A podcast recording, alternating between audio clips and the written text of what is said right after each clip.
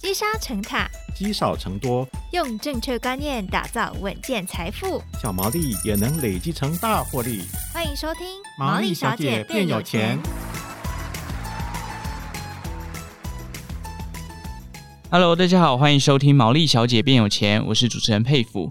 家庭理财哦，除了把家里的财务整顿好之外呢，哦，有些家长也很希望将自己的经验啊，或者说累积起来的成果跟下一代来分享。但是要教导小孩关于这个金钱甚至是理财的观念哦，其实还是需要做一些功课的。这一集我们就想要把重点放在怎么样去培养孩子的财商教育。邀请到的来宾呢，是拥有二十多年丰富亲子理财经验，同时也是一位孩子的妈哦。财经网站 Money Bar 的创办人玛哈老师。哎，老师您好。哎，大家好，我是玛哈。好，老师啊，这个我们知道亲子理财其实是蛮多这个家长第一个跟小孩子遇到的课题啊。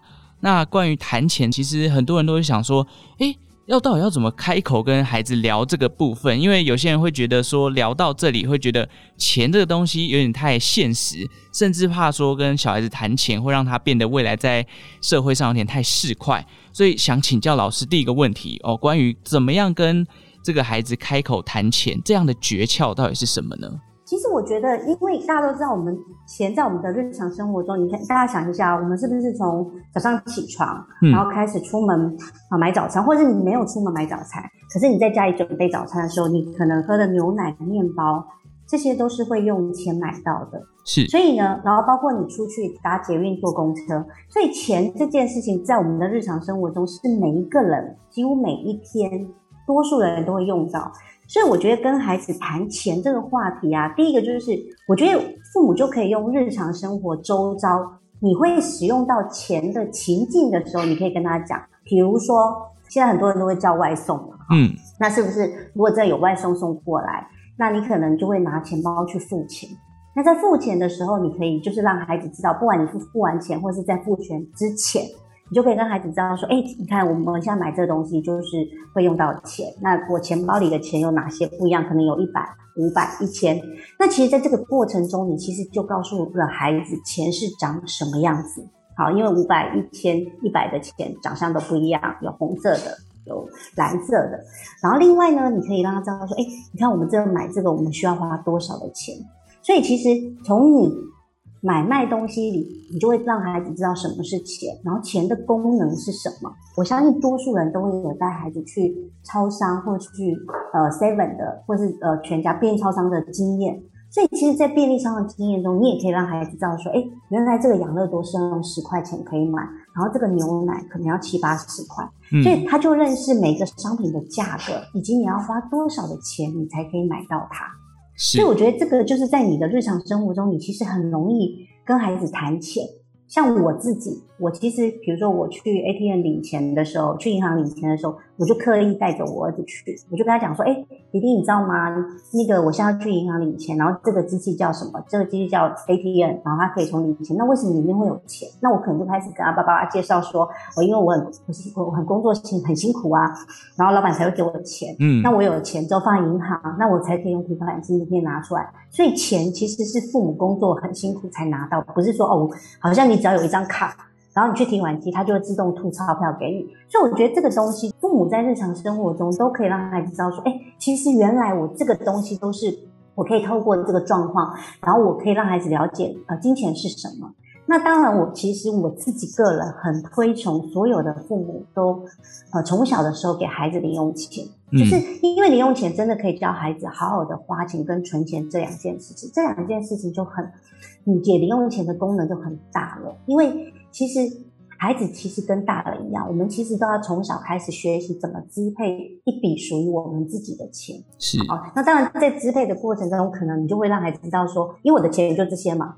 那我我我如果买了养乐多，我可能就不能买我想买的铅笔，所以孩子就会知道取舍这件事。那这个东西呢，其实是要让孩子自己走过一遍的。其实我相信大部分父母跟我一样，我们以前也是女生嘛，都少一个包啊，一双鞋啊，嗯，然后男生可能都是三 C，可是这个都是一个过程。你你再回来问我说，你现在看到那个包，你还会很想把它带回家吗？我会跟你说，我觉得我好像不太需要了，那个不是我的需要，那是我的想要。可是这是一个。练习的过程，大人都要练习，何况是孩子？我觉得孩子从小练习，对孩子的长大之后会有很大的帮助，因为他就不太会乱花钱。甚至我一开始都很建议父母，就是你就让他乱花吧，因为小学零用钱，我跟你讲，你不会给他超过一个月两百的，嗯，他顶多乱花三个月六百，没关系啊，你就让他乱花。但是重点就是他没钱的时候，你不要再给他了，因为你再给他，他就觉得好像零用钱无上限。对，好像钱可以这个过程，我觉得对对对，所以我觉得这个就是一个学习。那当然，有些父母会觉得说，老师妈呀，我看到这样的话，我实在看不下，就是觉得啊，怎么看就很想念，我就说不要念，你就让他。但是你他没钱的时候，你真的不可以给他钱。还有什么阿公阿妈也不能给他钱，感受一下，就是说我真的完全一毛钱都没有，我可能连喝个饮料。我都没办法买的时候，他就会知道说，哎，其实他可能要想一下怎么管理他的钱，这是一个过程啦。嗯，但大家不要觉得很难，其实就是在我们的日常生活中，其实很多的场景都是可以把金钱这个话题带进我们跟孩子之间的金钱对话之中。好，其实老师刚刚讲到，就是在谈钱的诀窍，其实从日常生活当中，光是买卖啊、呃领款啊，或者是。告诉他说，这个钞票的样子，其实这些都是跟呃第一步的财商教育非常有关系。而且老师刚刚提到，其实从零用钱的部分，其实老师蛮推荐给孩子去尝试，因为在花钱的过程当中，他可以去慢慢的分别到底什么东西是想要，什么东西是需要的。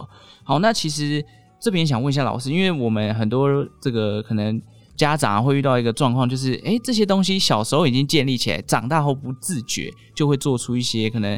呃，在理财或者是花钱上的一些不经意的行为，然后就让小孩子吸收到一些不好的金钱观，这些东西要怎么避免呢？譬如说，日常生活当中哪些事情是大人最好不要在小孩面前做的？我觉得第一个就是你千万不要让孩子知道你乱买东西。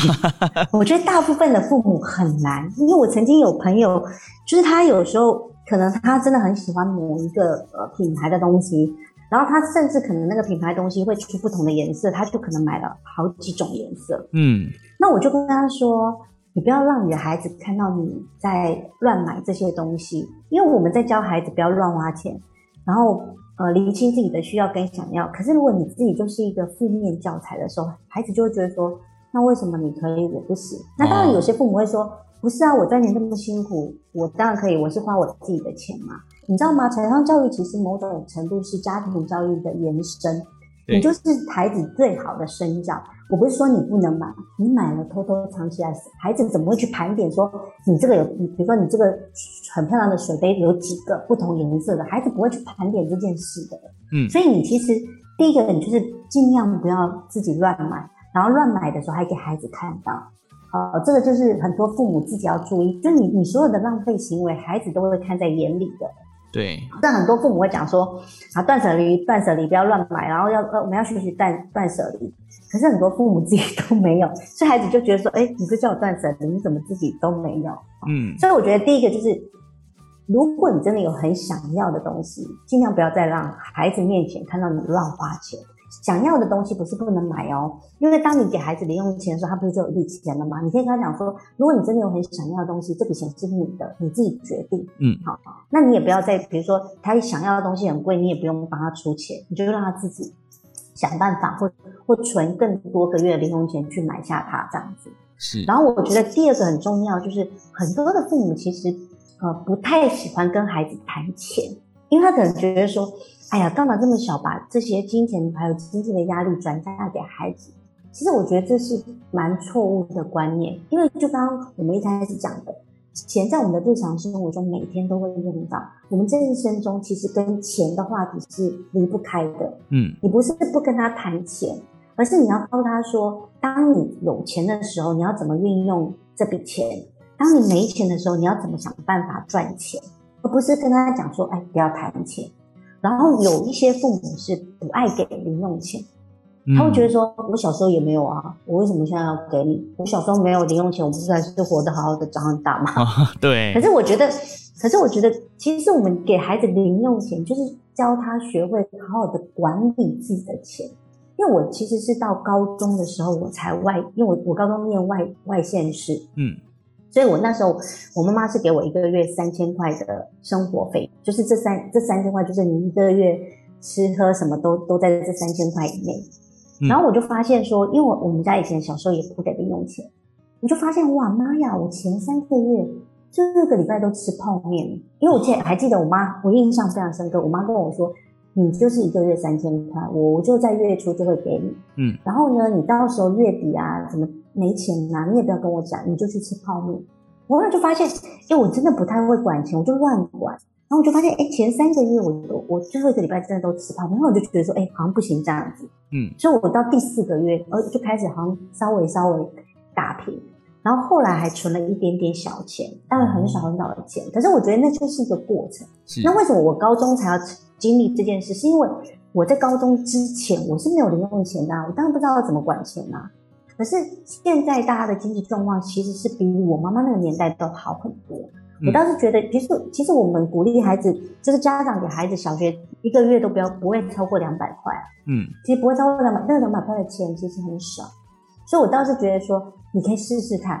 假设你真的觉得说，哎，你想让孩子开始接触自己怎么管钱，然后从管钱的过程中慢慢知道说，哎，我这笔钱该不该花，那我到底该不该买这个东西，我倒是非常非常的建议啦。对所以我觉得就是说。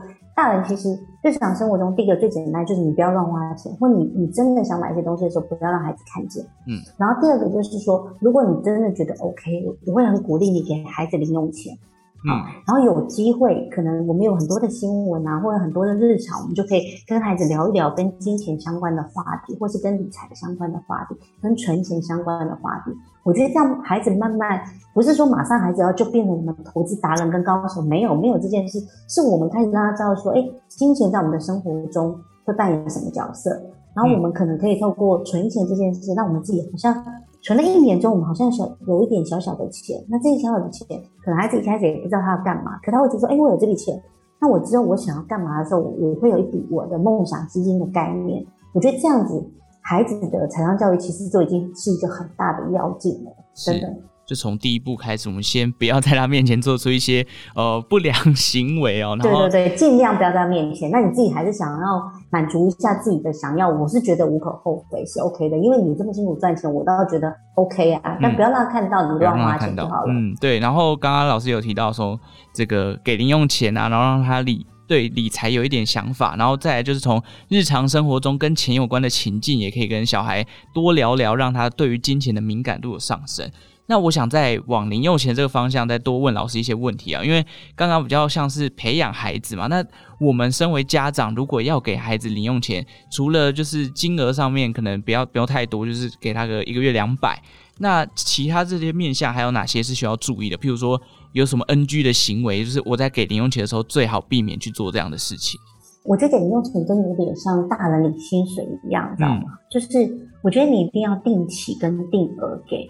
是，就是说，假设我们跟孩子都谈好，就是一个月两百块钱，那你可以月初给，或者是月底给，反正就是固定一个时间，嗯，好，然后你要固定的金额，你不能比如说这个月好给两百，下个月给一百五，再下个月给两百五，这件事就不 OK 了。对，因为你你你你想想看，我们其实透过零用钱是教孩子变相去编列他这个月的预算嘛。就是我要怎么花嘛？我的收入有两百块，那我的支出会有哪些项目？我想一下，这样我那我是不是要部分要存起来？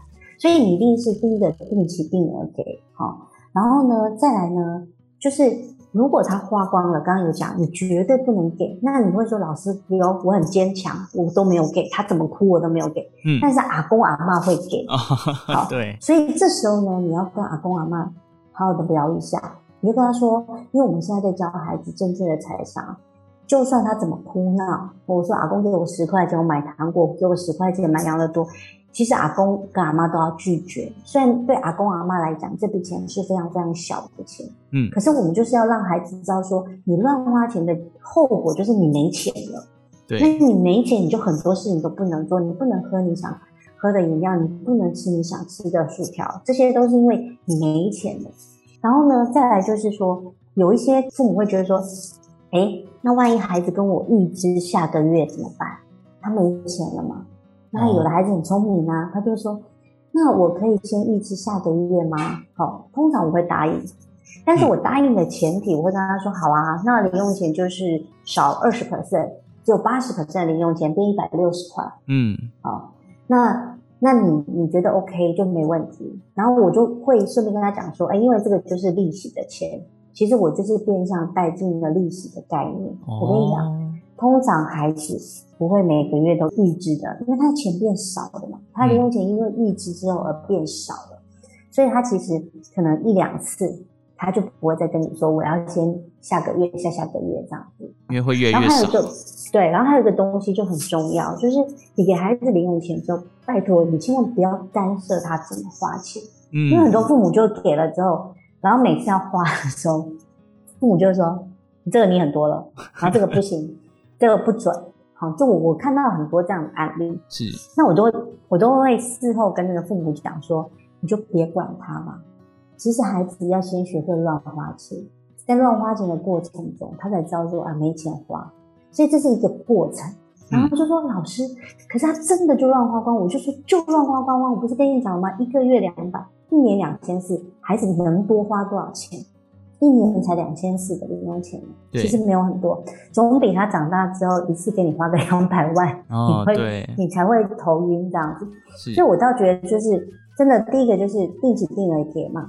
如果他要乱花钱，你也不用太在意，你就让他享受一下没钱的感觉是什么。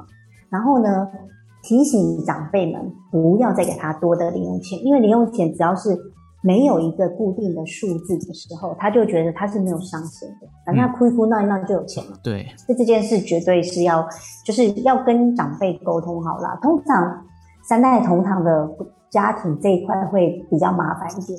嗯，就反而在在教小朋友的时候，最大的敌人不是小朋友本人，而是三代同堂的爷爷奶奶哦。有时候就是你知道，天孙啊，然后就给他一些钱，对对，然后就破坏原本的规划这样子哦。好，那刚刚强到是，哎，让小孩先学会乱花钱，他才会去理解金钱上面他要去怎么样的运用。老师，最后我想问一下，有什么方式呢，能够帮助一些小孩逐渐养成这种存钱的习惯？这边老师有没有什么经验可以跟我们分享的呢？我一开始就觉得零用钱是教孩子存钱很好的工具。哈，其实我第一次给我孩子零用钱的时候，我那时候就很想教他存钱，我就我就故意说：“弟弟，那个你零用钱呢、啊？你要不要就是一个月存四十块在妈妈这边？哦，那妈妈可以给你十块钱当做你的利息钱，你会拿到五十块钱一个月后。嗯”那我一开始就会把你的零用钱扣下来嘛，两百我就可能只给你一百六这样子。对。然后我儿子，我儿子，我儿子也算蛮爱钱的啦，他就说：“妈妈，我要存八十块钱。”我就说：“哦，好啊，那就是一百块钱，就二十块零用钱。”嗯。所以我那时候就其实已经带入他存钱的观念了。所以那时候我们就从零用钱就开始有做存钱这件事，我也很鼓励父母做这件事。那当然你要给孩子多高的利息钱，由你自己来决定，因为我听过。有的父母就是很杀，他就说只存一百我就给你一百。哇！他其实是强烈的要鼓励孩子存钱这件事。是，好多在他孩子也有存。那后来呢？我们其实是跟着学校，就是我儿子在小四那一年，我不知道今现在小学还有没有联络簿上还有没有这个，他就谈到那个三六五存钱法。哦，一天存一块。三六五对，就一天存一块，第二天存两块，最后一天存三百六十五块嘛。嗯，好。